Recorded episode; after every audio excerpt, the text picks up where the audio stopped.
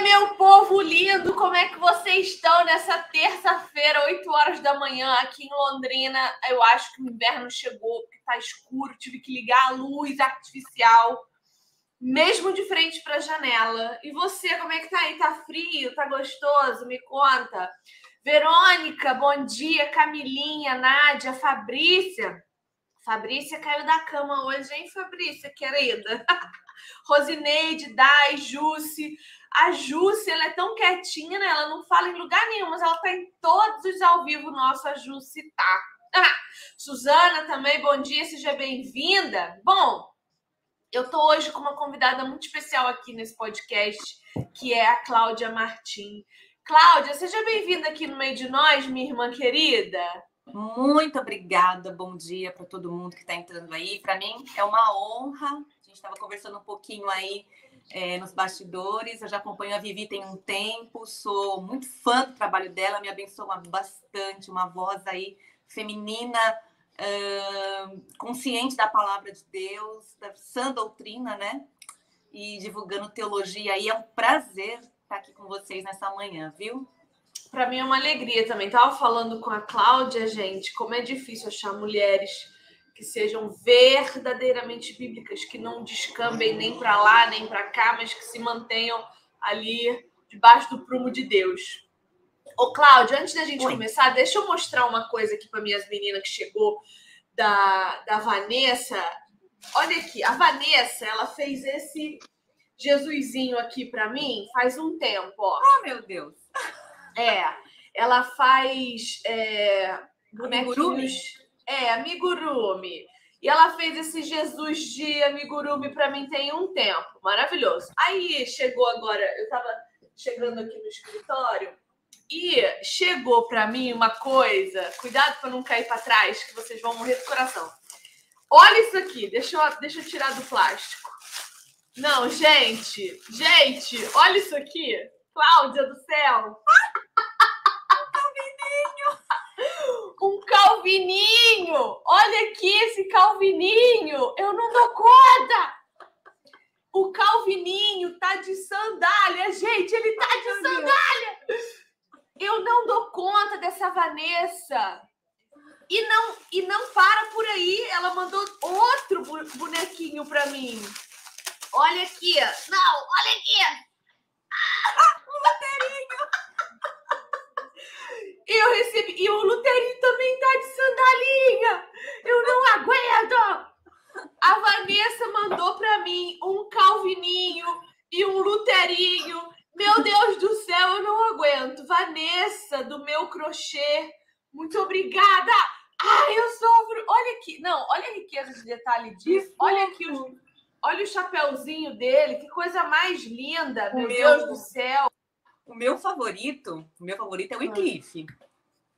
Que é também. Né? É. Tem uma rua aqui em Londrina com o nome dele, João Wycliffe. E na, e na verdade, a minha história, até como um pouco da história da igreja, é assim, tem muito a ver com Wycliffe, porque como eu estava te falando, né? Eu fui para o seminário, é, muita gente aqui, talvez esteja na live, não tivesse nem nascido ainda, já estava lá no seminário, né? 1993 a 95. E estudando várias matérias, no meio de teologia sistemática, história de Israel, enfim, chegou a vez da história da igreja. Né? Ia conhecer alguma coisa ou outra, mas nunca tinha estudado assim, aprofundado. E a professora passou uma vez a biografia, um filme bem antigo, tem até no, no YouTube, da história do Wycliffe, né? Chama Estrela da Manhã. E aquele filme me tocou naquela época de uma maneira, acho que é ali que eu fui mordida pelo bichinho, sabe? Da história da igreja, de como que que Deus o levantou naquela época para para contestar, né, todos aqueles abusos que a igreja até então tinha vinha fazendo e depois uh, a, a, o trabalho dele de tradução da Bíblia para a língua do povo e no final quando depois que ele morre anos depois, né, já com John Hus que foi super influenciado por ele, uh, John Hus vai para a fogueira, né? E devido a John Hus ter sido muito influenciado por Wycliffe, na época mandaram desenterrar o Wycliffe, exumar os ossos e queimar os ossos dele também, para que ninguém mais fosse contaminado por aqueles ensinos, né? Lá na, na Inglaterra. E agora eu não lembro mais o, o nome dos rios, mas a, a, história conta que as cinzas dele foram jogadas num rio ali na Inglaterra e esse rio desabou num rio maior, que desabou num rio maior, que desabou no mar, no oceano. E historiadores e biógrafos dele falam que aí sim a, a, pensavam que jogando as cinzas deles fossem apagar a memória e aquilo que ele aquele legado que ele tinha deixado, na verdade aquilo só se espalhou. Foram os pré-reformadores, né? Todos os reformadores vieram depois beberam um pouco uh, desses homens, né? Então ali eu fiquei, meu Deus, um homem que viveu lá no, no século 12, 13 e tocando a minha vida hoje, eu falei, cara, a história da igreja ela é importante. Nós precisamos conhecer sim, porque tem muito, muito aprendizado, muito ouro aqui. Então eu sou do, do, do... meu favorito é o Eclipse. Tem esse carinho especial por ele. Eu sempre falo, eu sempre falo com as meninas que a gente precisa é, andar olhando para frente, sempre com um retrovisorzinho para olhar para trás, né? É muito importante que a gente mantenha os nossos olhos é, nesse retrovisor para a gente poder entender o que está acontecendo hoje. Porque a história se repete, né? A Bíblia está aí que não nos deixa mentir. Nós somos as mesmas pessoas desde Adão e Eva. Nada mudou, nada mudou. É o mesmo ciclo de pecados, o mesmo ciclo de queda, e levanta e cai, levanta e cai. Então, quando a gente estuda a história do povo de Deus, a gente está estudando a nossa própria história.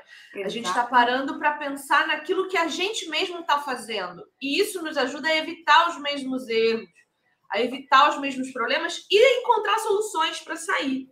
Então, quando eu pensei em trazer você aqui, é, eu pensei justamente em falar sobre essa conscientização da importância da história. Não só a história da igreja, né, Cláudia? A história da humanidade, a história. Sim, sim porque elas se misturam, né? Também. Exatamente. A história da igreja é a história da humanidade. Então, conhecer, uh, uh, entender o, o caminhar político da nossa sociedade, o caminhar social, tudo jogo de estratégia desde sempre, né? A gente, a gente é massa de manobra dos poderosos desde sempre. Então é importante que a gente conheça a história. E aí, eu quero que você conte um pouco para nós dessa tua trajetória com, com conhecimento histórico e fale um pouco dessa, dessa importância desse conhecimento para nós hoje, em 2023. Por que, que eu tenho que conhecer a história 1500 antes de Cristo, 1500 depois de Cristo, para poder viver um 2023 melhor? Olha, eu vejo que assim, é, a primeira questão né? É para a gente entender o legado que nós possuímos. Sabe, Vivi, assim, eu, te, eu tive a, o privilégio de ter nascido numa família cristã. Meu avô já era pastor, pai do meu pai, a minha avó, né, tanto pelo lado da minha mãe quanto pelo lado do meu pai, né? E cresci nesse contexto de igreja e eu vejo assim o quanto que eh, as pessoas não dão a devida importância a isso, não entendem que nós temos um legado construído é, que é milenar, né? Dois mil anos no mínimo aí a partir de Cristo, se a gente for contar daí. Né? E, e isso uh, é a nossa história, a história do povo de Deus. Né? Nós somos um povo só, somos conectados é, pelo sangue de Cristo. Né? Não, nós, lógico, nós não consultamos mortos, não é isso, não estou falando desse tipo de, de, de coisa, não estou falando de idolatria, não é disso, mas de conhecer. É a, a nossa família, a família de Deus. Então eu vejo que é, a fé cristã, ela não chegou até nós por acaso. Né? A gente falou um pouquinho aí rapidamente sobre os pré-reformadores, tem preço de sangue. Quantas pessoas não morreram para que a palavra fosse propagada, para que o evangelho fosse é, difundido, fosse pregado a todos os povos, né? Então, e eu vejo também no meio cristão, evangélico, vamos chamar assim, um certo até preconceito, porque as pessoas acham assim, olha, o que veio antes da reforma é tudo, é tudo católico romano. E eu falo até por experiência, por ter vivido isso, né? Tenho 47 anos e acompanho né, a igreja há muito tempo, então as pessoas têm um certo preconceito. Então, ah, não, né, depois de Lutero mudou tudo, enfim, né, veio a reforma protestante, depois vieram né, os movimentos aí em, em, função disso, mas tudo que veio antes não, não serve para mim, porque é, é, ou fala de santo, ou de liturgia vazia, enfim, né? E não é. né? Então, é, é, existe também um certo preconceito de achar que, olha, o que vem antes, não, hoje para a gente não, não tem nada a ver, é religiosidade, é, Se a gente pensar assim, a gente enterra Agostinho, enterra Tomás Não. de Aquino, enterra os principais escritores que contribuem até hoje para a nossa teologia, né? Às vezes eu posto alguns livros que eu leio, né? Recentemente eu postei Confissões, né? Que eu acho que deveria ser uma leitura obrigatória para todo cristão, né? Aí uma amiga minha, nossa, você está lendo coisas católicas agora? O que, que você está vendo? Eu falei, gente, Agostinho é antes disso, o que, que vocês estão né? Um livro maravilhoso, tá? Agostinho acertou 100% em tudo? Não, né? Como todos nós erramos em muitas coisas, mas eu não vou jogar fora algo que pela história e por outros teólogos que vieram depois dele, outros pastores, outros estudiosos, é, é, foi constatado que aquilo é bom, né? Que aquilo é pode edificar e pode nos ensinar. Então, é, esse preconceito assim precisa ser quebrado. Então, eu creio que estudando a história da igreja, a gente começa a ampliar um pouco esse entendimento, essa visão. E ajuda a entender, Vivi, uma coisa importante. É, ajuda-nos a entender esse Deus que age na história. Né? Então, assim, a história da igreja realmente nos leva a conhecer um Deus que age na história. A gente vê a mão do Senhor conduzindo, a gente vê a mão. Se a gente tiver um olhar é, tem um olhar mais técnico, acadêmico, que você vai estar tá, né, vendo data, você vai estar tá vendo eventos, você vai estar tá fazendo links tal, mas se você também tiver um olhar, vamos chamar assim, um pouco mais devocional, você vai perceber, olha, Deus estava agindo aqui. Deus estava conduzindo, ele estava fortalecendo o seu povo, ele estava iluminando a igreja. Mesmo em períodos de trevas, em períodos assim que a gente fala, meu Deus, a coisa ficou muito feia.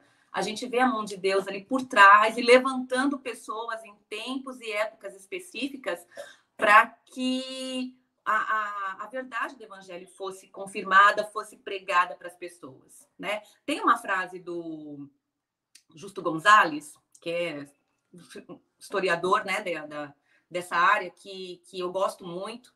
Ele fala uma coisa importantíssima. Olha, posso dar uma lida aqui?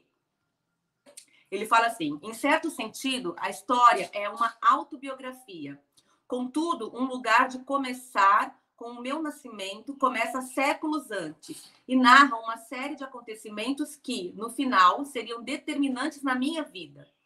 Mas, mais que uma autobiografia individual, a história é uma biografia desse povo de Deus chamado Igreja, onde minha fé foi formada e nutrida. Sem compreendê-la, não compreendo a mim mesmo e sem conhecer a sua história, não a compreendo. Eu gosto muito dessa frase porque fala minha história. É como se fosse um álbum de família. Às vezes eu penso dessa forma, sabe? Ali, quando eu começo a ensinar, eu falo, gente, é como se fosse um álbum de família. Então, a cada fase, são seis períodos né, que a gente tem da história da igreja, e esses personagens em cada fase são pessoas da família de Deus, e eu faço parte dessa família, e eu devo conhecer tudo. Eu devo me tornar uma acadêmica de história da igreja, devo conhecer profundamente. Claro, a gente sabe que não é é, para todos isso, né? Tem pessoas que se interessam por outras áreas, enfim, mas eu acho que o básico, uh, as, os principais eventos, a, a, as, os principais personagens, a gente deveria conhecer, sim, né? Deveria é, ter, ter esse interesse, né? Porque também muita coisa que já foi no passado às vezes até se repete hoje, né? A gente vê as pessoas discutindo a trindade, já teve concílio para falar sobre trindade. E a gente não volta lá atrás para ver o que, que aqueles irmãos daquela época né, chegaram de entendimento, o que, que o Senhor já entregou para a sua igreja né, a respeito disso. A, as bases da fé cristã, ah, o que a gente acredita? Olha o credo apostólico, por exemplo. As confissões de fé, né? As confissões de fé são a reunião. Tem tanto documento, tanta, tanta coisa que já foi produzida, né? Em termos teológicos, desde né? do, do, do início da, da igreja. E os pais da igreja, né, a patrística, depois os pais do deserto, também tem tanta coisa preciosa ali e a gente desconhece. Né? Fica atrás, às vezes eu brinco, né? Às vezes o pessoal fica atrás de gurus de internet e, e atrás de de coisas para aliviar estresse, não sei o quê. A gente vê até ensinamentos dos primeiros cristãos, pais da igreja já falando sobre isso, e o pessoal está achando aí que é novidade. Pois é, o, o conhecimento em si, ele é uma construção histórica. Eu não posso conhecer nada hoje que já não tenha sido conhecido antes. Exatamente. A gente, a gente não descobre a roda.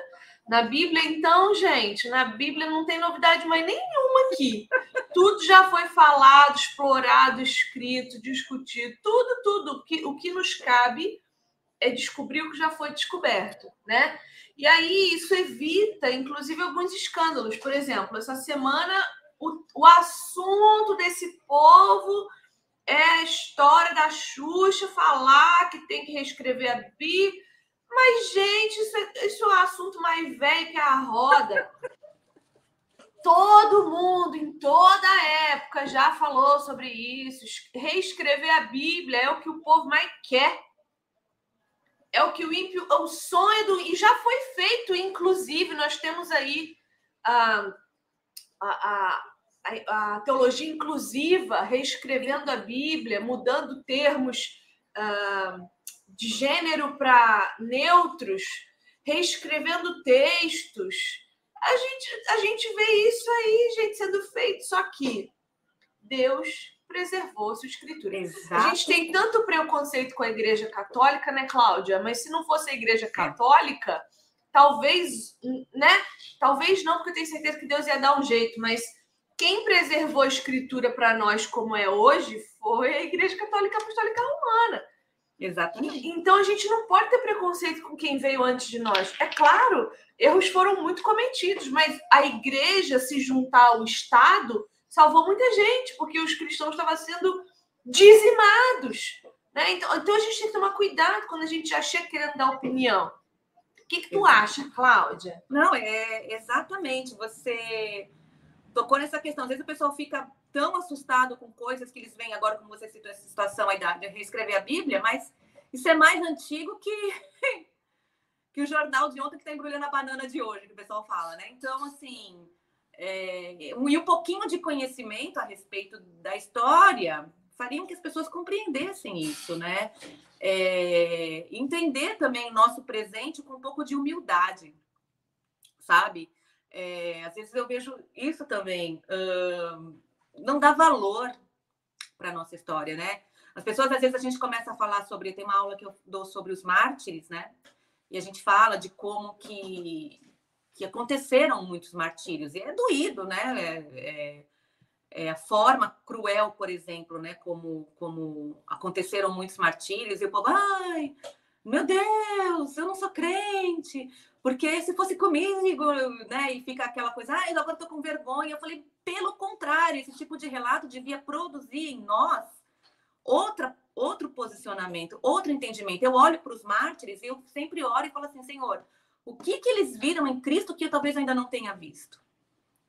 Para desconsiderar a própria vida no sentido assim de preservar né, a própria vida. Olha, não interessa como eu vou morrer, se vai ser na fogueira, se vai ser é, é, nas feras, é, morto pelas feras na arena, ah, queimado, ah, jogado no mar, enfim, tantos, tantos relatos, né? É, contanto que Cristo seja glorificado e que eu veja o meu Senhor de fato como ele é. Porque no fundo eles queriam né, honrar o nome de Jesus. Então a vida se tornava realmente, essa vida terrena, né? É, é, pequena diante daquilo que eles imaginavam encontrar na eternidade. E às vezes eu, e eu me pergunto, toda vez que eu leio, falei, Senhor, que meu coração olhe para esses relatos, não no sentido assim de, de me desanimar na fé, de dizer, ah, eu nunca vou chegar nesse, nesse nível né, de, de entendimento, mas o que, que eles viram em ti, pai, que eu ainda não tenha visto? Me mostra, que meu coração é, é, aprenda com eles, porque é outro aspecto, a gente olhar para a história da igreja e enxergar a devoção dessas pessoas, não apenas, ah, poxa vida, né? Policarpo, um que eu gosto bastante, né? Policarpo, o que, que a fé dele me ensina? O que, que o posicionamento dele me ensina? A perseverança, né? Chegou com 84 anos, 86 agora não, não me lembro exatamente, uh, que foram buscá-lo para ele ser morto. E ele pede um tempo, os guardas entram, ele pede um tempinho para ir orar, né? Assim, espera só um pouquinho que eu vou ali orar e passam algumas horas em oração. E os guardas que tinham ido buscá-lo lá ficam esperando.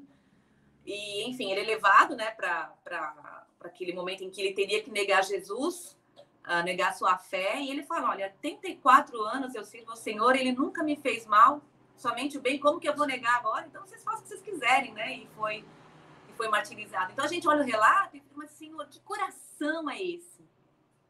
Né? Que devoção é essa? Que, que vida que esse homem viveu para chegar no último momento e, e, e e, e, desejar conhecer ele não se importar com a própria vida, né? Então é, a gente pode olhar para a história da igreja dessa maneira e tantas outras, as mulheres, né? Citando, a, vamos pegar o exemplo da Ruth Salviano, que tem trazido esse material sensacional, que tem resgatado a história das mulheres. É, Ruth, Ruth é presença cativa aqui nesse canal. Ah, tem que ser, tem que ser. E Ruth está né? sempre aqui graças a Deus, o trabalho dela tem, tem sido cada vez mais ampliado, tem chegado para mais Sim. e mais mulheres, porque, gente, olha para a vida dessas mulheres, mulheres, assim, produzindo teologia boa, robusta, né? Aquela menina do, do livro Reformadores, a Jane, Jane Eyre, que foi é, 14 anos lá, escrevendo para um reitor de uma universidade e ali expondo, sabe, uma boa teologia e, e, no final também sendo martirizada, né? Foi decapitada ali, mas assim, você vê o coração devocional e consagrado que ela tinha.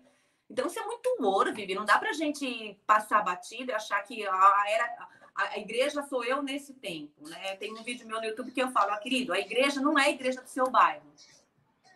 Sabe onde você vai, aqui seu pastor. Isso tira, isso tira de nós o senso, inclusive, de comunidade. Exatamente. Quando a gente acha que a igreja é só a nossa e esquece toda a igreja que veio atrás, a gente deixa de tratar com responsabilidade o que a gente está fazendo, porque a gente não pensa. Se eu não penso em quem veio antes, eu não vou pensar em quem vai vir depois. É, um, é, é, um, é uma linha de raciocínio lógica.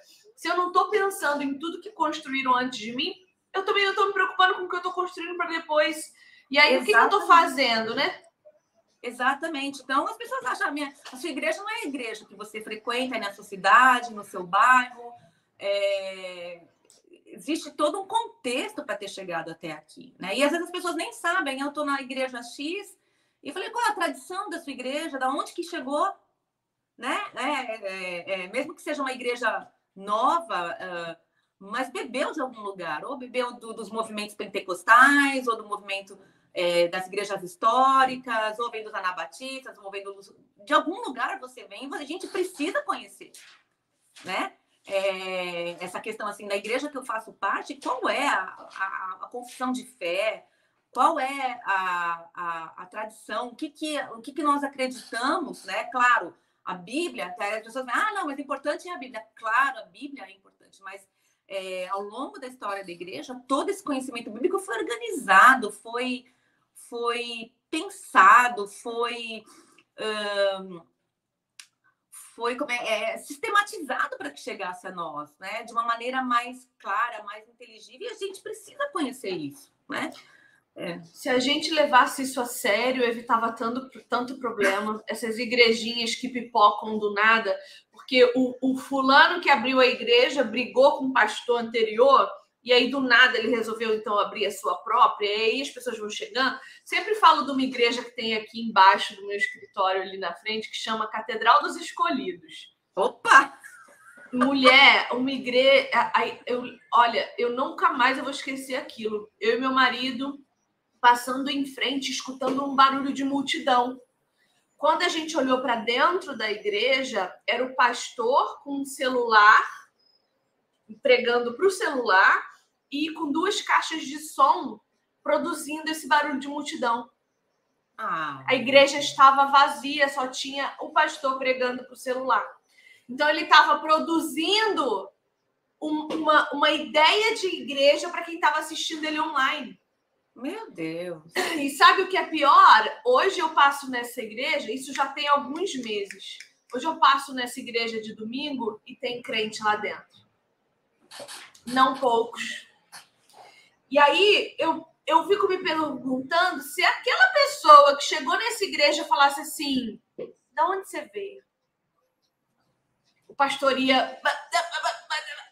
E ele não ia ter de onde dizer, ele não ia ter o que falar, porque ele não veio de lugar nenhum, ele não tem tradição, ele não tem história. E aí, um cara desse para desviar você para o inferno, se é que você já não está indo junto com ele para lá, é assim, ó. Primeira coisa que eu faço, passei um tempo peregrinando aqui na minha cidade procurando uma igreja que vivesse a palavra, porque encontrar a igreja amorosa, e a gente encontra um monte. Aí quando você se dá conta, tem um chofar tocando na tua nuca. Encontrar a igreja que tem um púlpito que prega, você encontra, mas e o amor vivido no, no corpo que não existe? Agora, encontrar uma que seja bíblica, que tenha calor, que seja comunidade, isso você tem que peregrinar para encontrar. E mesmo assim, quando eu encontrei uma, primeira coisa, bom, se bem que a igreja que eu tô hoje é presbiteriana do Brasil, então eu não precisei perguntar quem era, eu já sabia quem era, né? Porque igreja presbiteriana do Brasil, ela é histórica, ela, ela é uma das primeiras igrejas que nós temos aqui no Sim. nosso país. Sim. É, é, claro que existe agora presbiteriana independente, presbiteriana renovada, presbiteriana não sei o quê, mas a do Brasil, com o simbolinho o símbolo da. Da, da Ai, sarça? É, da sarcinha aqui, ó. Cadê? Essa aqui? Sim.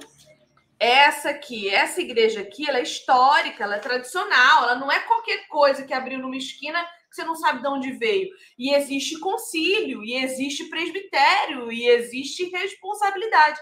Então, se a gente perguntasse essas coisas que você pontuou, de onde você veio? Nossa, a gente ia evitar tanto problema. Qual é a confissão de fé da tua igreja? Tem pastor que não sabe nem no que acredita. Como é que ele sabe o que ele está ensinando, mulher? Exato. É um absurdo. Como é que ele vai te ensinar teologicamente a palavra de Deus, embasada no conhecimento histórico da igreja, ele não sabe o que, que ele acredita? Se é arminiano ou se é calvinista? Não sei, não sei nem o que, que é isso. Você é sensacionista ou continuista? Não sei, não sei nem o que, que, que é isso. Como que você vai aprender de quem não sabe? Exatamente. Isso é muito grave, né, Cláudia? Com certeza, porque as pessoas acabam tendo um, um, fundamento que é muito raso, né? Não dá nem para falar fundamento e raso, parece até um paradoxo, mas são rasas. Né? E aí qualquer vento de doutrina leva embora, né? faz a, a, a, as coisas se dispersarem. Então, a, história da igreja ela traz isso para nós, conhecer, né? É, entender. Uh, isso é, é, né? Dentro desse aspecto que você colocou, isso ajuda a fortalecer as bases da nossa fé, conhecer a história da igreja, né? É, a gente vê a batalha que foi para preservar a palavra, né? Tantas vezes foi houveram movimentos uh, contra o evangelho, queimando bíblias, perseguindo cristãos, sabe, por conta do evangelho, mesmo logo no começo do, da igreja é, primitiva, vamos chamar assim, né? Os cristãos sendo perseguidos porque não estavam se dobrando ao império. Não, só tem um Senhor e só diante de um nós vamos nos, nos ajoelhar vamos prestar culto que é o Senhor e os imperadores enlouquecidos né? Começando a perseguição, porque imagina, nós somos deuses, né? Nós devemos ser, ser reverenciados. Vocês têm que acender incenso em homenagem à nossa inteligência, como Diocleciano, por exemplo. E os cristãos não, né? Então, assim, é, conhecer esse tipo de, de, de, história, né? Fortalece a nossa, a nossa base. Uh, depois, passando pelos grandes teólogos, né? Que, que vêm... É, é, construindo o ensinamento, organizando isso, né?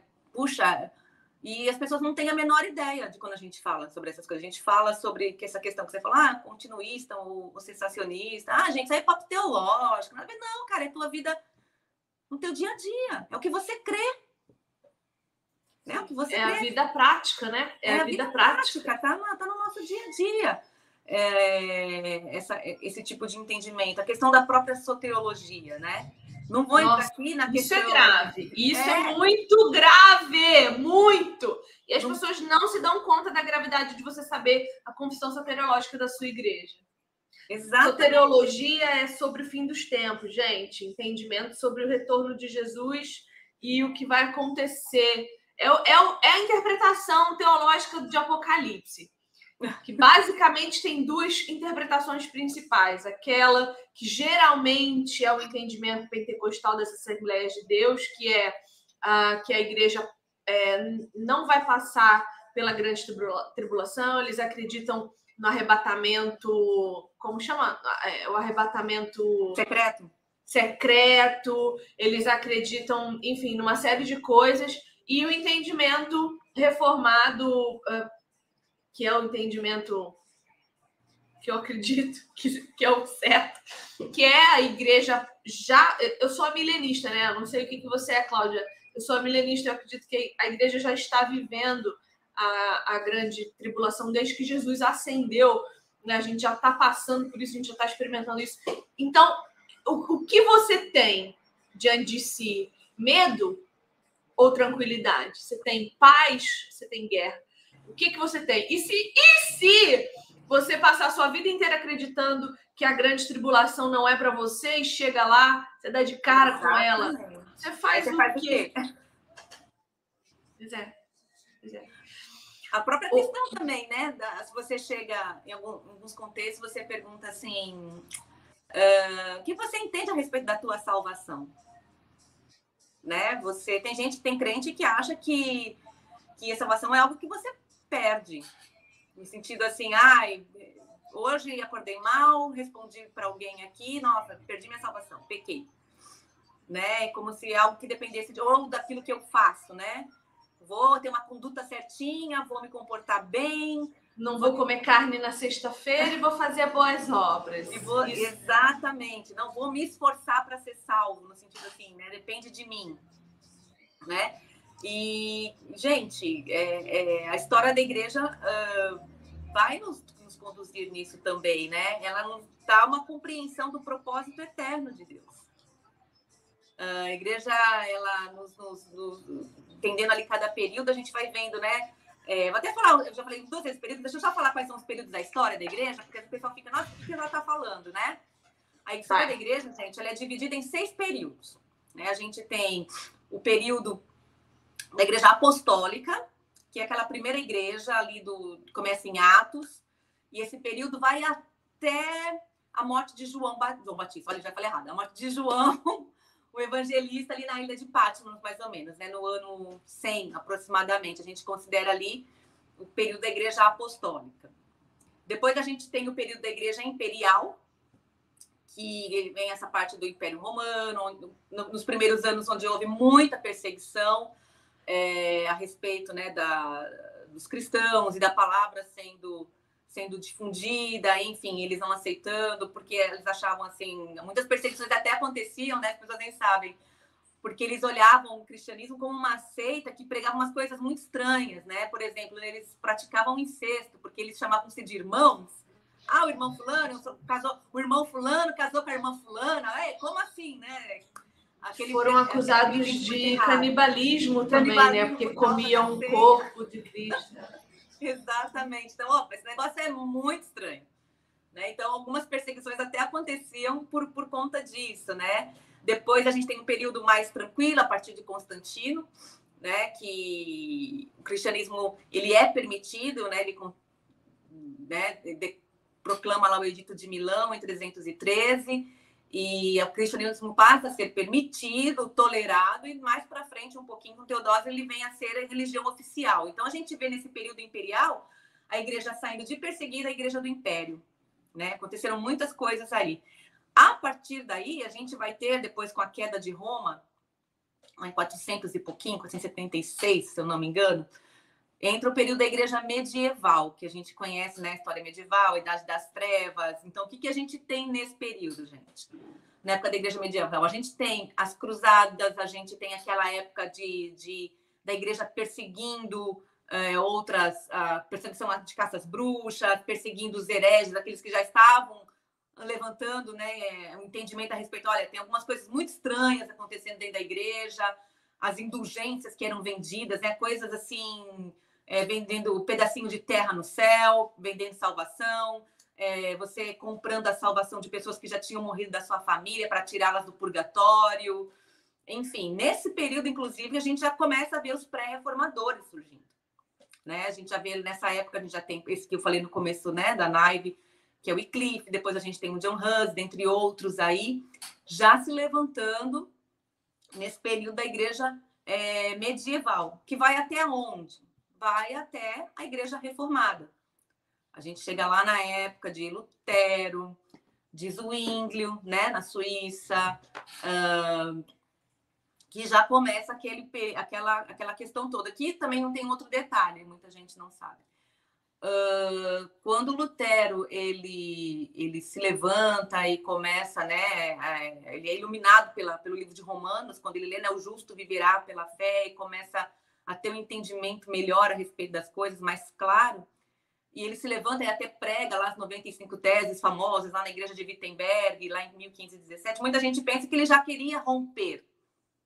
Mas, na verdade, ele não, a intenção nunca foi se, é, é, é, sair da, vamos colocar esse termo para ficar mais fácil, pessoal, é sair da igreja, né? romper com a igreja. Era uma reforma que ele estava propondo. Olha, nós estamos praticando coisas que não são verdade da palavra de Deus, né? Estou lendo a Bíblia, estou enxergando coisas que a igreja está fazendo que não tem nada a ver com o evangelho, com, com aquilo que a palavra de Deus nos ensina. Só que realmente acabou que eles não toleraram, houve uma perseguição contra ele, ele acabou sendo excomungado da igreja, e a partir daí começa então a igreja luterana, né? Estou aqui resumindo, resumo do resumo, tá, Vivi? A gente sabe que aí tem muitas na, não, na comunidade de reformadoras, na nossa, na nossa comunidade de mulheres, no ano passado, em outubro, a gente fez. Cadê as meninas da comunidade aí? Sobe a hashtag aí, somos todas reformadoras. É, as meninas tiveram um curso em outubro é, sobre a reforma protestante. Que legal. Então eu trouxe eu trouxe um especialista em Lutero, um especialista em Calvino, eu trouxe é, a, a, inclusive a Jaqueline, que trabalha com a Ruth Salviano, para falar das mulheres reformadoras da época da reforma. A gente falou sobre a reforma e a vida cristã, a gente falou sobre, enfim, contexto histórico dos reformadores naquela época e tudo mais. Então, esse entendimento ali de, de que o Lutero ele não queria romper com a igreja, mas sim retomar o entendimento bíblico da igreja.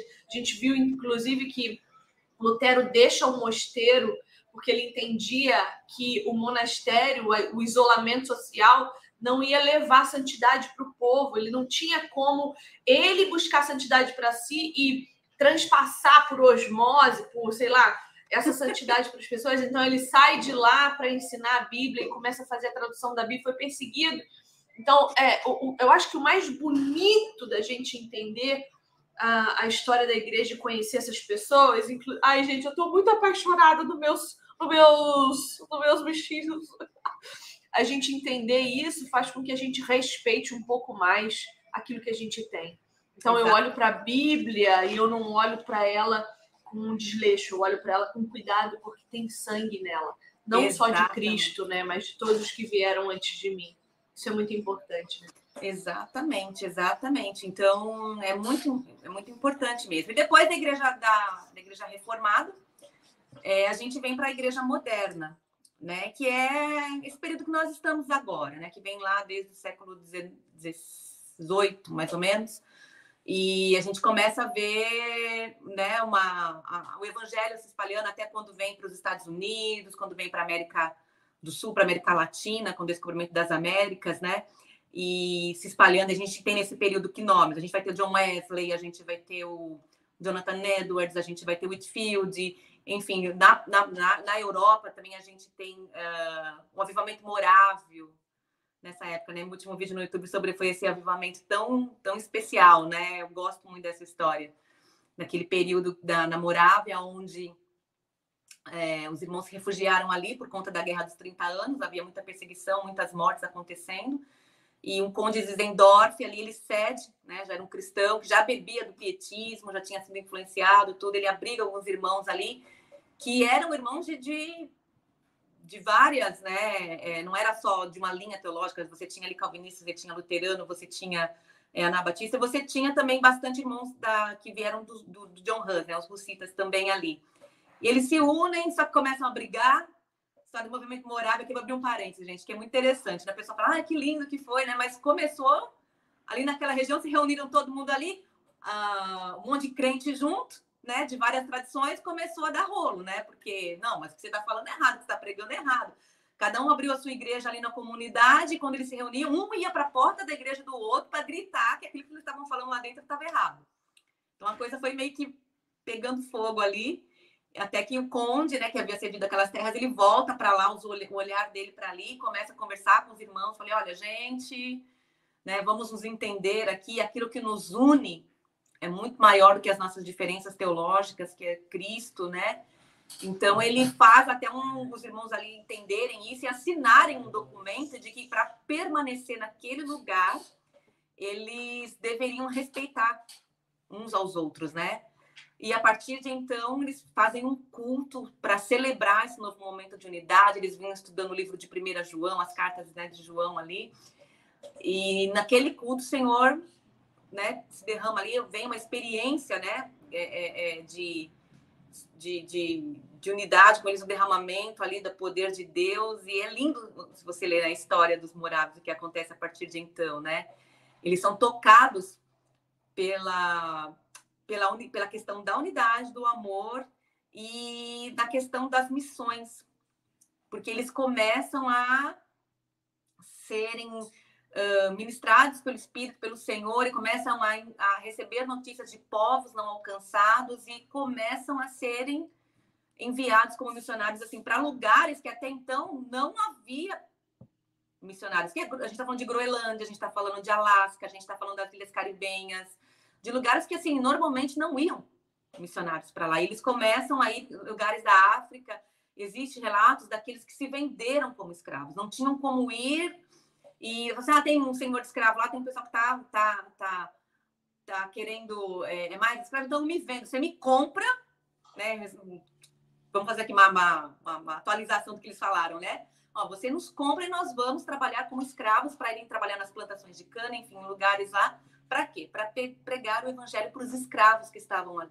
Muitos nem voltavam para casa mais, né? Não voltavam para suas famílias e acabavam é, gastando a sua vida ali. Então, Uh, nós temos uh, pessoas ali que, que nos inspiram demais. Até esse movimento morável tem um, um crossover com o John Wesley. Né? Tem um momento John Wesley está indo para os Estados Unidos, está num navio. Então a gente vê né, que eles vão se encontrando, né? a história vai fazendo, se promovendo. Né? John Wesley está navio indo para os Estados Unidos e enfrenta uma tempestade, o barco começa a balançar demais, e ali no porão do navio tem um grupo de morávios que estavam indo para fazer missão na América, né? E John Wesley fica assustado com a paz que eles estavam sentindo ali, porque eles não estavam com medo da, do, do, que pudesse acontecer, do navio via pique, todo mundo morrer, eles estavam ali totalmente em paz, no, na, nas biografias de, de, de Wesley fala assim, ele ficou extremamente impressionado porque ele não tinha aquela paz que os moráveis estavam demonstrando naquele momento, né? E ele, eles começam a conversar, eles falam a respeito né, da, da, da, daquela, daquele entendimento que eles tinham da morte, de querer encontrar com Cristo. E John Wesley depois vai até a, a comunidade lá de, de, de Herhunt, onde ficavam os morados, para conhecer melhor o trabalho deles. E muita coisa do metodismo é do movimento morável. Então, quem é metodista e que estiver na live, vai dar uma pesquisada aí nessa tradição que você pode ter um pouquinho aí da tua, da tua tradição vinda de lá também. Então, você vê que isso vai, esse fio ele vem sendo conduzido, né? Existem muitos encontros ali. É o fio do Espírito Santo mesmo, unindo os remanescentes. É. Ô, Cláudia, você acha que o nosso tempo, a nossa igreja hoje, é a mais influenciada pelo mundo? Olha, de certa forma, sim, Vivi. Por quê? Por conta da era da tecnologia e da informação.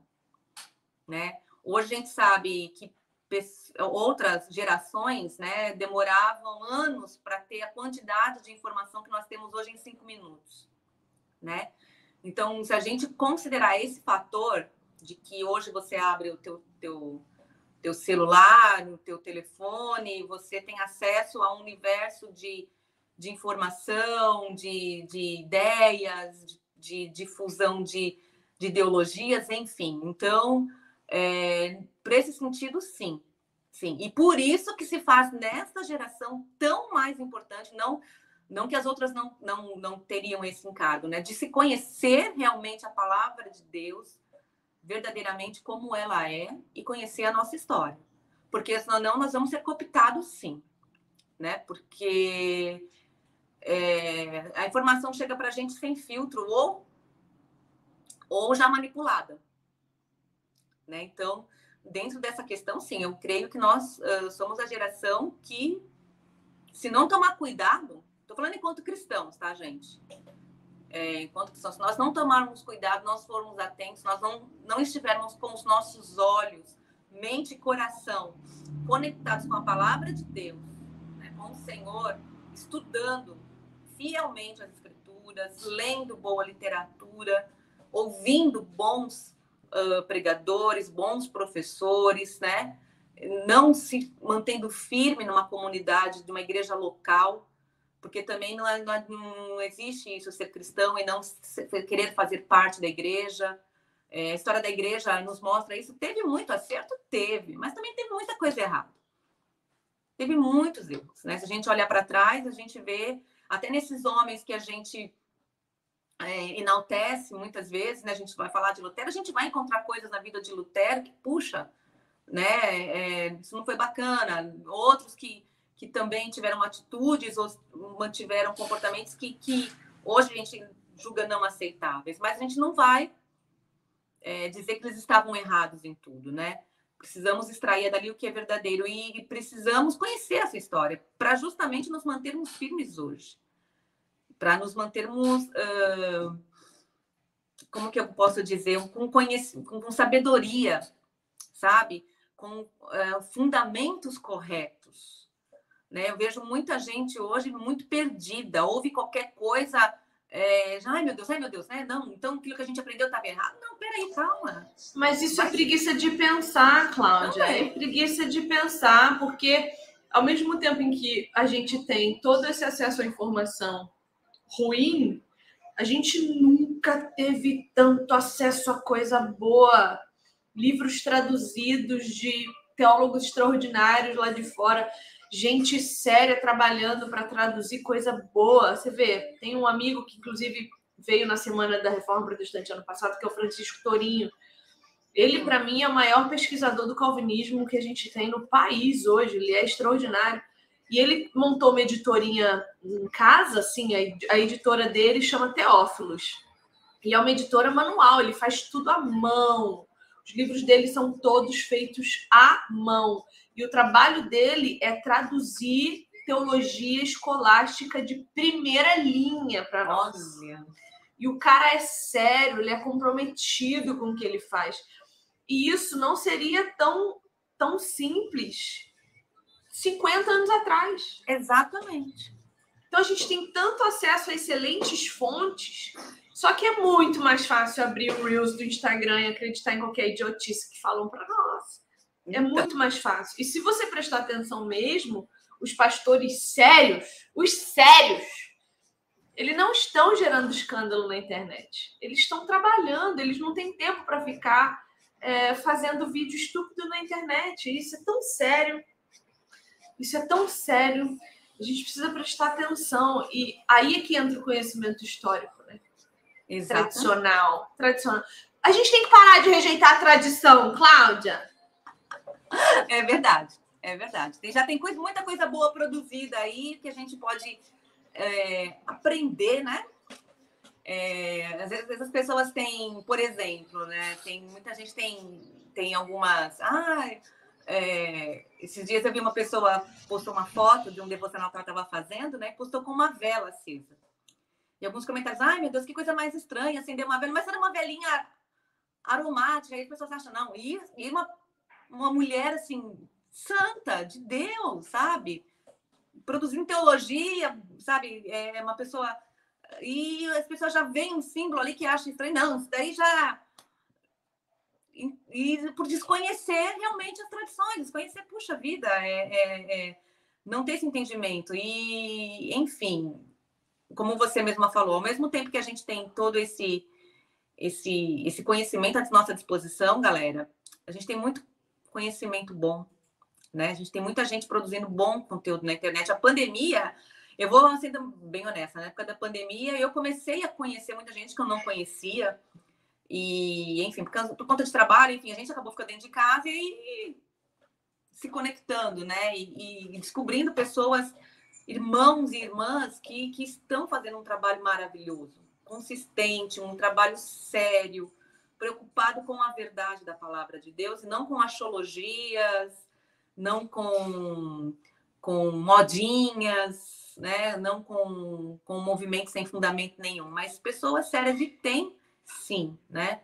É, a gente está nessa última, nesse último uh, período, né, que eu estava falando da história da igreja, na época da igreja é, moderna, e esse foi o século mais é, eu vou usar uma palavra aqui, mas espero que vocês entendam. O século mais insano também dentro da história da igreja, porque apareceu de tudo, né? Em pouco tempo. Vamos pegar aí da época lá do, do começo do século até hoje, 100 anos, tanto na questão da história geral, a gente vê tanta inovação te tecnológica, da ciência, do pensamento, enfim, tantas coisas, mas dentro da igreja também apareceu de um tudo.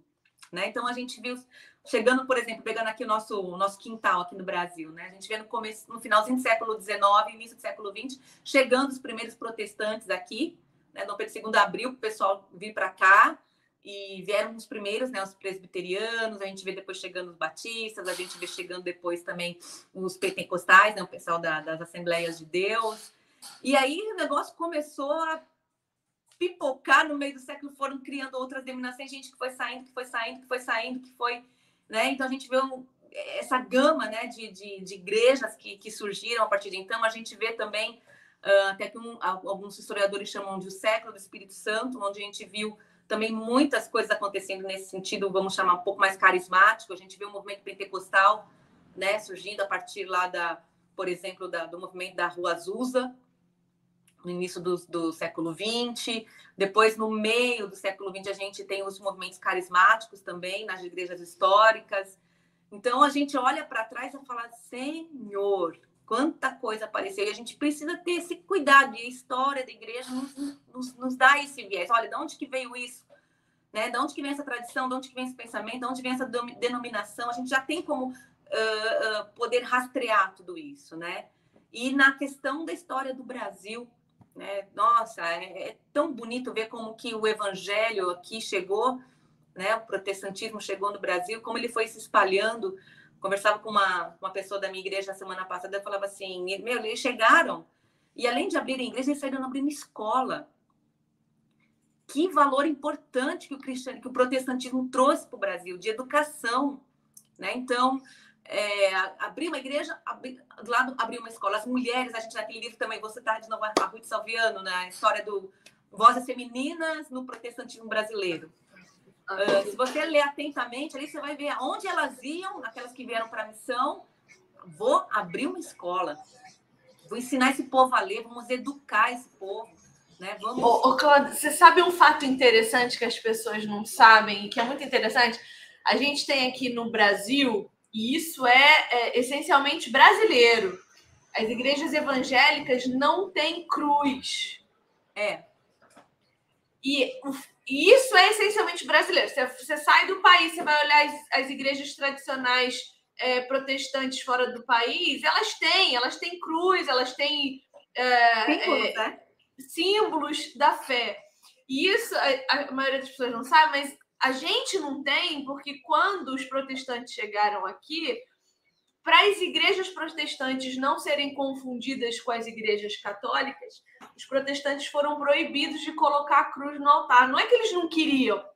Então, existia uma proibição de formato, não podia se é, fazer igrejas é, é, arquitetura. Pontiaguda, arquitetura é. pontiaguda e não podia colocar a cruz, por quê? Porque os católicos tinham medo, e essa não é a melhor palavra, mas vou usar ela mesmo, tinham medo do crente estar andando na rua e entrar numa igreja evangélica ao invés de entrar numa igreja católica. Exatamente. Então não tem nada a ver com não adorar a, a, a, cruz. Não, tem a ver com uma proibição que aconteceu lá atrás e que se perpetuou. E porque não tem problema nenhum se colocar uma cruz no altar. Vivi, é... eu me casei, olha só, eu casei, eu era da igreja que, que na época que passei minha vida inteira, tudo é uma igreja que sai, é, foi um pastor batista que fundou lá no Tatuapé, em São Paulo, na década de 30 do século 20, né? ele, ele chamava-se Igreja de Nosso Senhor Jesus Cristo, uma tradição batista, porque ele era um pastor batista, e na época ali do início de São Paulo e tudo, enfim, ele veio para um bairro onde não tinha, enfim, por mais certos motivos, ele acabou ali abrindo um trabalho e ficou com esse nome, Igreja de Nosso Senhor Jesus Cristo, que está lá até hoje.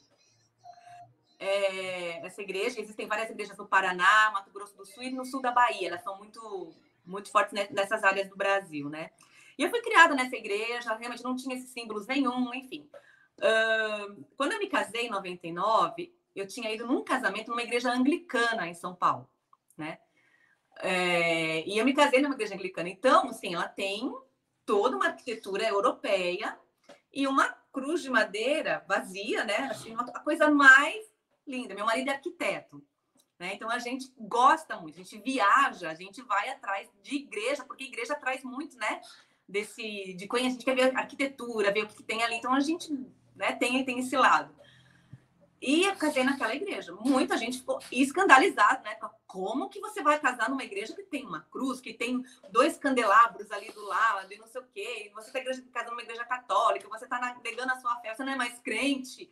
E, gente, não tem nada a ver, pelo amor de Deus, Senhor amado. E deu um burburinho na época. E quem fez meu álbum de casamento, vê as fotos hoje, e não conhece, também pensa: ah, você não era crente? Quando você casou. É o, o, é o misticismo gospel, né? A gente é. é muito mais místico do que a gente acredita que é. A gente tem muito mais ídolos do que a gente acha que tem. Então a gente critica tanto o católico romano, mas a gente é, a gente tem, do mesmo jeito que eles adoram a imagem, o, o nosso rejeitar e abominá-las também é uma espécie de ídolo, de você não colocar a sua fé naquilo que tem que ser colocado. Eu fico com medo. E o medo, gente, o medo é tão perigoso. Oh. O medo é tão perigoso enfim, eu não posso ver uma igreja católica que eu quero entrar para saber o que, que, tem lá dentro. Porque é Ai, é tão bonito. Não dá a mão para mim. aqui, aqui é, é, é, é, lindo. Pois, é e, e são igrejas históricas, igrejas que fundaram cidades. Exato. A gente não pode rejeitar isso. Exatamente. A gente não pode rejeitar isso. Exatamente. E nós aqui marido arquiteto, minha filha, a gente vai mesmo e entra e olha e procura saber o período né? Eu tenho vontade, até brinco com ele, falo assim, eu sou da área de história da igreja, ele é arquiteto, eu falei, a gente ainda vai produzir um conteúdo sobre arquitetura sacra. Nossa, que coisa bela. Porque não tem. Não eu tem, amo o período da arquitetura gótica. fazer alguma coisa com ele, porque cara, é muito interessante, né? É, a forma como, como a arquitetura também está ligada à história da igreja e por que, que as igrejas até têm aquelas, aquelas torres, tudo aquilo tem uma simbologia. E assim, é, é interessante demais. É, é, conhecimento, é conteúdo e outro, assim, sabe? E um último aspecto, assim, que eu não posso deixar de falar, vou falar porque senão a gente começa a conversar e eu esqueço, sabe? Falando a respeito da história da igreja, é, sobre todos esses períodos, tem uma coisa importante, gente, que é o seguinte: a história da igreja ela não acabou. Não é uma história que. Ah, tá, a gente estuda até a época da reforma, ou até esse período da igreja moderna, até a, a época do movimento carismático, que seja, depois das. Né? Como não? Nós estamos escrevendo a história da igreja hoje. Eu acho isso uma responsabilidade tão grande, isso me dá um temor tão grande, porque não acabou até que o Senhor Jesus volte, né? E vem a consumação final de todas as coisas, né? De todo o plano de Deus através da eternidade, que nós sabemos. Então, é, nós estamos escrevendo. Então, se se, se Jesus não, não, não, neste tempo, não retornar, nós temos uma geração vindo aí, os nossos filhos, os jovens, o que, que nós estamos passando, o que, que nós estamos ensinando, uma geração que está cada vez mais desconectada do, do seu passado, das suas origens. Então, difundir a história da igreja, Vivi, para mim é algo importantíssimo, porque tem gente que não tem a menor noção dessa geração que está vindo aí, que acha que assim, ah, a igreja é, é como eu te falei para você, é a igreja do meu bairro. Minha mãe converteu aqui, ah, tô aqui, não tem mais nada a ver, não sabe não, da igreja perseguida, por exemplo, né? Às vezes a gente fala na época aí da, da, alguns momentos do ano da, da, missão Portas Abertas, por exemplo, né? Uma época na igreja que eu estava, a gente fez um evento para falar do dia da igreja perseguida que a, igreja, que a missão Portas Abertas promove, né? E a gente começou a falar, olha, tem cristãos hoje, hoje, quando eu falo hoje, eu estava falando de hoje também, presos em containers lá na Eritreia Tem, é, isso está acontecendo agora, é a história da igreja agora, né? Que estão o quê? Sendo perseguidos por causa da sua fé. Países no mundo onde você sequer pode ter uma Bíblia. Se descobrem, você pode morrer por causa disso. E as pessoas estão pagando um preço e a pessoa fica, não, não pode ser, imagina, porque a igreja do meu bairro aqui, sabe, tá tudo certo, bonitinho, que a gente tá lá é, é, é, tendo um ensinamento meio turvo, para não falar outra coisa, um ensinamento meio errado, que acha que é só isso aqui, esse mundinho, e não é. A gente precisa conhecer e a gente precisa, para essa geração que está vindo, falar e contar e ensinar e mostrar: olha, você tem todo um legado que vem antes de você. Respeite essa história, respeite o legado. Você não está aqui sozinho, né? E se Jesus não voltar neste tempo, você ainda tem também uma responsabilidade com os seus filhos, com seus netos, de, de, de fazer essa história acontecer, de não se desconectar da tradição, não se desconectar da, da história da tua igreja, que é a história da tua família, que é a história do teu povo, é a nossa história, é a história do povo de Deus. É, então, eu acho que isso é, é muito importante e nos isso traz, é um senso de, e traz um senso de responsabilidade. Por isso, quando eu falei para você, hoje eu decidi é, né, recentemente a difundir mais esse conhecimento, estou no canal no YouTube, nas minhas redes sociais. Falei, cara, eu não posso deixar isso parar. Se eu posso transmitir um pouco daquilo que eu sei, se eu posso falar um pouco e, e continuar aprendendo para continuar isso, eu vou fazer, porque não podemos deixar essa história morrer. As pessoas estão cada Quanto mais essas igrejas, igrejas aleatórias, isoladas vão abrindo, menos conectadas com a, com a história da igreja elas estão. E aí ficam, ficamos cada vez menos conectados com a realidade. Essa Exato. é a verdade. A gente se Exatamente. perde da realidade. Exatamente. A gente começa a viver um mundo em si mesmado que não fala a respeito de Deus, fala só a respeito de nós. Né? Cláudia, seguinte, quero saber Sim. se você vai vir dar um curso dos mártires para nós na comunidade reformadora. Eu venho, venho Eu quero deixar, quero deixar um curso seu gravado lá na comunidade reformadora para as meninas te conhecerem, conhecerem o seu trabalho, saberem quem você é, te acompanharem. Fala para nós o seu, a sua página no Instagram, seu canal no YouTube. Vamos lá, gente. Canal no Instagram, perfil no Instagram, Cláudia C. Martim. Ah, você pode estar lá, tem sempre conteúdo lá de, de história da igreja, é, espiritualidade, devocional, é, enfim, estou sempre falando alguma coisa por lá. Você pode ir lá dar uma olhadinha, vai ser um prazer é, receber vocês lá. E meu canal no YouTube é Cláudia Martim. Tá? História da igreja tá lá, já tem alguns vídeos e estou produzindo alguns conteúdos aí. E eu creio que, que pode realmente é, abençoar e trazer um pouco de conhecimento, né? Conhecimento não ocupa espaço, viu, gente? Não custa, ah, não tenho tempo, bota lá o celularzinho, tá lavando uma louça. Pelo contrário, o conhecimento, Cláudio, o conhecimento expulsa a angústia, expulsa o medo, expulsa a insegurança, o conhecimento ele só traz benefício para nós? Exatamente. Exatamente. Indica para nós um livro básico de história da igreja para a gente começar. Esse aqui, ó. Dá para ver? Opa. Da História da Igreja Cristã, Jesse Lima. Esse Isso. livro é aqui, extraordinário. Para o material de entrada, não tem melhor sabe? Já tem alguns outros aqui, mas esse aqui, para entrada, assim, para você entender esses períodos. Aliás, é, essa divisão de períodos da história da igreja, se eu não me engano, vem desse autor aqui, que ele fez, é uma divisão didática, tá, gente? Não é assim, ah, é absoluto. Tem pessoas que podem até ter, pensar uma, um pouco diferente, né? Mas isso aqui vai te dar uma visão ampla de toda a história da igreja até os nossos dias, de como que as tradições foram surgindo, as denominações, desde o comecinho. Então, é bem bacana esse livro aqui. Eu indico para quem quer começar a entender, começa por aqui. Depois você vai para um Justo Gonzalez, a história ilustrada do cristianismo. E ele é super é, barato, ele, 35 também. reais. É, então. Se eu não me engano, tem até a versão para Kindle dele também, se eu não me engano. Tem, tem também. Tem, né? Tem também. Tem é eu, eu, sou do livro, tem, tem. eu sou do clube do livro físico, tá? Eu gosto de rabiscar, gosto de cheirar. dessa é livro de estudo assim tem que ser físico. E o teu canal no YouTube qual é, Cláudia? Cláudia Martim, com N de navio no final, tá? Tá lá, já tem alguns vídeos e dá pra gente. Pessoal, dá para dar uma passeadinha por lá e ver. Tem inclusive esse um vídeo que eu fiz. Acho que meu primeiro vídeo lá é justamente sobre isso, a importância uh, da história da igreja. Tem um vídeo lá sobre cada período da história da igreja, um resumo do que aconteceu, os personagens principais. Tem um vídeo também sobre. Ai, um vídeo que está no meu coração lá, que tá, é até novo, da Marcolina Magalhães. Gente, a história do Brasil tem cada, tem cada história de cada missionário. Essa mulher, a Marcolina, posso encerrar com ela? Vai. Marcolina Magalhães, ela é conhecida como a missionária que desbravou o sertão do Brasil levando a palavra de Deus. Foi chamada, foi converteu novinha, resumindo assim, sabe?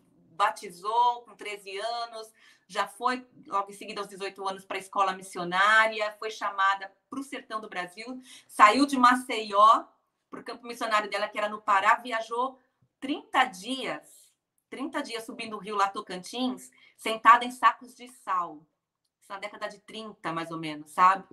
E começou a pregar o evangelho, a levar a palavra, abrir igrejas, sabe? Deixava depois ali um pastor tomando conta do trabalho, cuidava de enfermos, cuidava de leprosos, as, é, é, é viajava naquela região ali, Goiás, Pará, Tocantins, andava nas tribos indígenas.